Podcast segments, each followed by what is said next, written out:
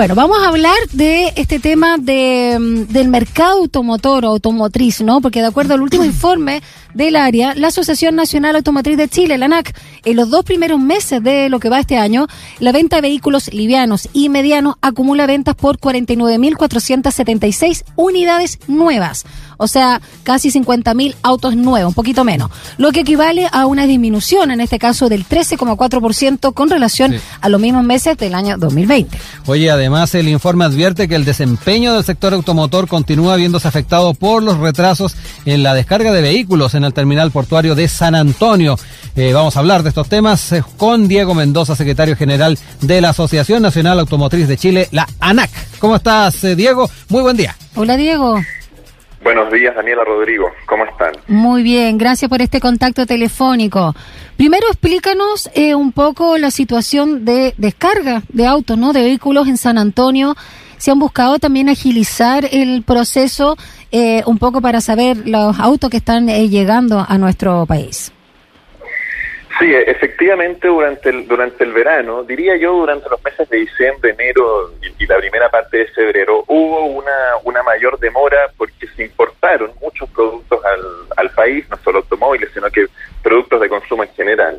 Nosotros al detectar este atochamiento formamos una mesa de trabajo que ha sido muy productiva desde, desde mediados de febrero prácticamente hasta, hasta ahora, o sea, durante todo marzo también, para buscar la manera de sentar a todos los actores que participan en esta cadena logística del desembarco de vehículos, a las empresas transportistas, a las compañías navieras, nosotros como importadores, por cierto también la empresa portuaria San Antonio y el concesionario DP World, y cada uno puso un, un, un poco más de esfuerzo, lo que ha permitido mejorar muchísimo los tiempos de descarga, algunos días con mejoras de 30%, etcétera, etcétera, lo que ha permitido normalizar bastante el flujo de descarga de vehículos. Eso es una muy buena noticia porque, como saben, las ventas de automóviles nuevos venían repuntando al alza desde, desde el último trimestre del año pasado, ¿no? desde septiembre. Y, y, era, era fundamental mantener un flujo constante de vehículos desde las compañías navieras que las importan hasta, hasta los concesionarios. Eh, Diego, entonces es un tema de tráfico en una primera instancia de, dentro de lo que es el trabajo portuario, lo que ha estado eh, generando este retraso, porque eh, desde la empresa portuaria de San Antonio también apuntan a que han sido las importadoras las que no han logrado retirar de los patios de acopio en forma satisfactoria y expedita estos vehículos. No, en la mesa de trabajo lo, lo, primero que se decía es no echarle la culpa al otro, ya. porque eso es, eso medidas poco propositivas. ¿Alguien se lo, lo olvidó, lo, parece? No, no, no, no, no, para nada, todo lo contrario. Aquí lo que se hizo fue, fue descubrir, obviamente, a ver, el comercio marítimo se vio muy afectado en los meses de invierno del año pasado. Ustedes se acuerdan cuando adoptamos cuarentenas muy claro. estrictas en, en abril, mayo, junio, las importaciones cayeron muchísimo a Chile, prácticamente no llegaban automóviles porque no se estaba vendiendo nada.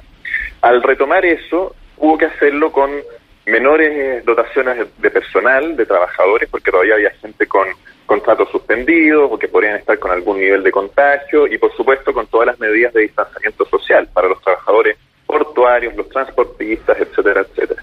Es una nueva manera, por así decirlo, de tratar la logística del desembarque de vehículos. La idea de esta mesa fue coordinar eso de la mejor manera para minimizar el tiempo en que, pas que pasa un vehículo en el puerto de San Antonio. La idea es que desde que se baje del barco a la losa de descarga, automáticamente las empresas eh, eh, transportistas los puedan subir a sus camiones grúas y llevarlos a Santiago para que no haya riesgo de contagio y la operación sea mucho más fluida de lo que era antes. Eso es lo que se ha logrado mejorar muchísimo en esta mesa. Obviamente todavía hay, hay un tráfico pendiente de los meses de verano, hay una gran cantidad de unidades esperando ser descargadas en el puerto, pero pero esta mesa está trabajando muy bien, yo creo que todos los actores han hecho un esfuerzo, hay varios trámites y papeleos que se hacían una vez que el auto estaba en tierra firme, uh -huh. las, las declaraciones aduaneras, inspecciones y verificaciones visuales para ver el tema de los seguros, todo eso se ha ido, por ejemplo, postergando y no se hace en el puerto, sino que una vez que están los vehículos en Santiago, para permitir que haya un, un tráfico mucho más expedito desde la descarga, porque el puerto, obviamente, uh -huh. a medida que se reactivan todos los otros sectores productivos, no solo el nuestro, tiene una mayor demanda de, de trabajo. Estamos conversando y escuchando a Diego Mendoza, secretario general de la Asociación Nacional Automotriz de Chile, la ANAC. Em, cuéntanos también un poco en, en términos perdón, de ventas por segmentos, em, Diego, porque los autos que están destinados al trabajo en el ámbito comercial y también las camionetas fueron, al parecer, los únicos que tuvieron un aumento. ¿Cómo ven esta situación y qué pasa con, con el automóvil, no el auto que, que es como para uso ya eh, personal? La, la, pandemia produjo un cambio efectivamente en la manera en que compramos vehículos, produjo un cambio en los consumidores y en las empresas, las compañías y las pymes también. A medida que habían cuarentenas, o sea, restricciones en la movilidad de, las personas, las ventas de vehículos de pasajeros, los sedanes, los hatchback y los SUV también, los, vehículos más tradicionales, sufrieron caídas sobre el 80% en sus ventas, pero los vehículos de trabajo, incluyendo los vehículos comerciales como furgones y también las camionetas, tuvieron caídas pero mucho menores, porque se mantenía como labores esenciales al, a todo lo que es el, el, el, despacho de bienes, prestación de servicios a domicilio. Eso te explica que, que, estos segmentos de vehículos de trabajo hayan continuado con buenos números de venta también en la parte final del año. Ahora, a medida que se adoptó el plan paso a paso y que varias ciudades y comunas comenzaron a avanzar hacia transición, apertura inicial, la gente, las, las personas que, que, habían retrasado su decisión de compra de un automóvil o un SUV, la concretaron. Y eso se produjo con mayor intensidad en el fin del año, porque la gente, y esto es un fenómeno no solo chileno, sino que también se ha visto internacionalmente, ocurrió en China, en países de Europa como en Francia, Italia y España, la gente después de esta pandemia tiene una mayor apreciación por moverse en un medio de transporte particular, porque es un medio ambiente controlado, confortable, cerrado, en el que yo me muevo con mi familia o con quien yo quiera, versus el transporte colectivo que ha mejorado muchísimo, sobre todo con, los estándares que está implementando Red en Santiago, pero que igual le falta un, esfuerzo adicional para protegerse con el distanciamiento social y, que sea algo más, más atractivo para los usuarios. Eso es lo que te explica que el auge para las ventas de vehículos personales haya tenido mm. tanta importancia en vehículos nuevos y en vehículos usados desde fines del año pasado. Eh, Diego, también me queda la, la, inquietud respecto al, al, tema de los vehículos de trabajo y si eso también marcó la cantidad de vehículos que se vendieron en ciertas regiones. Eh, uno veía eh, los números, la metropolitana obviamente tenía la mayor cantidad, pero también estaba O'Higgins, estaba el Maule. ¿Eso también va de la mano con el, tipo de, de, vehículo que se, se estuvo comprando durante este año? Efectivamente, efectivamente Depende también muchísimo del, lugar en el cual está ubicado el vehículo que tú quieres adquirir. Casi todas las marcas tienen sus centros logísticos en Santiago y pueden vender automóviles aquí en la región metropolitana sin perjuicio de que para la minería sabemos que se ocupan en el norte o desde el Maule al sur se ocupan para la industria forestal, la acuicultura, etcétera, etcétera. Eso es lo que ocurre. Hay, hay regiones que sí han, han tenido desempeños bastante notables, dependiendo muchísimo del nivel de confinamiento que tengan las principales ciudades. Claro. Me llamaba la atención porque no era, uno pensaría que Bio Bio sería la otra, Valparaíso la, la otra con eh, mayor cantidad, pero Higgins y Maule yo creo que eh, no estaba en el cálculo de muchos. Efectivamente, claro, Valparaíso, si ustedes recuerdan, le costó muchísimo mm. avanzar de las fases principales de cuarentena.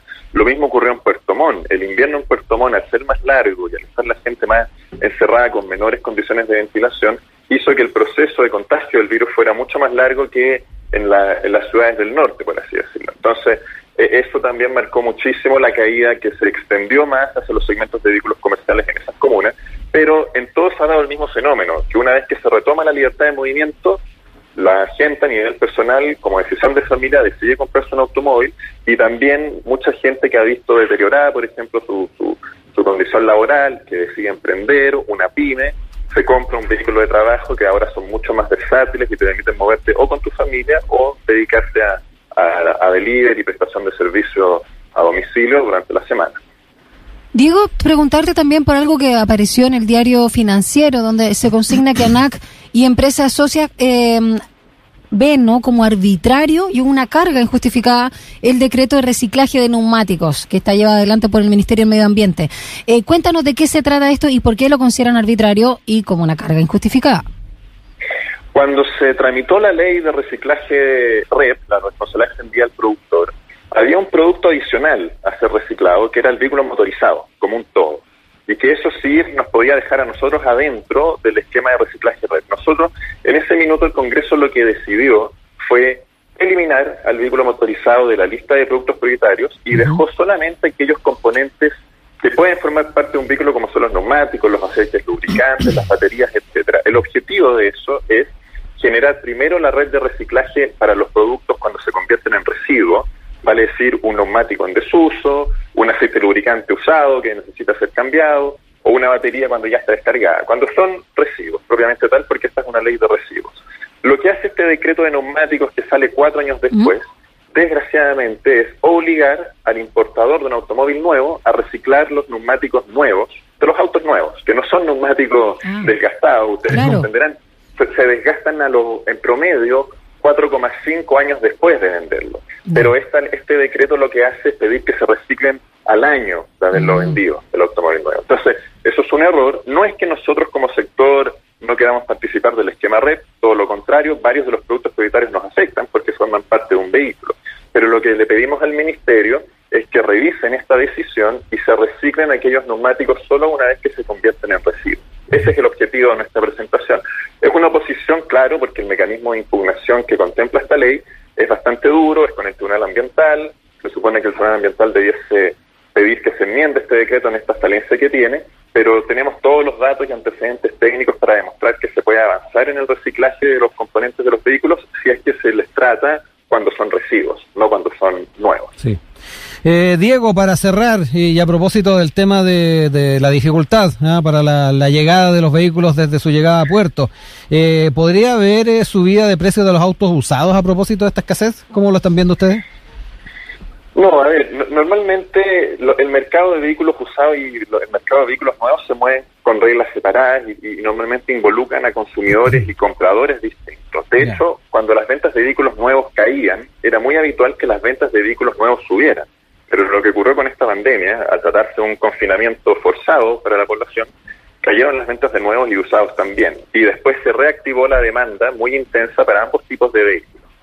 Obviamente los vehículos usados al formar parte de un parque cerrado son vehículos que cambian de dueño, no son nuevos ingresos de unidades cero kilómetros, eh, pueden depender de las condiciones económicas, del precio, del valor que se le entrega al bien, según, según lo que libremente fija el comprador. Es muy difícil prever si los precios de los vehículos usados subirán o bajarán a futuro porque depende muchísimo del ingreso de nuevos vehículos, de, del el modelo de que se trate, el kilometraje, etcétera. Es difícil de prever lo mismo que ocurre con los vehículos nuevos. Obviamente van a seguir llegando vehículos nuevos a este país porque durante la pandemia los importadores hicieron esfuerzos por no desaparecer, no cerrar concesionarios, todo lo contrario, hicieron nuevos lanzamientos de modelos y versiones en plena pandemia, por manera virtual.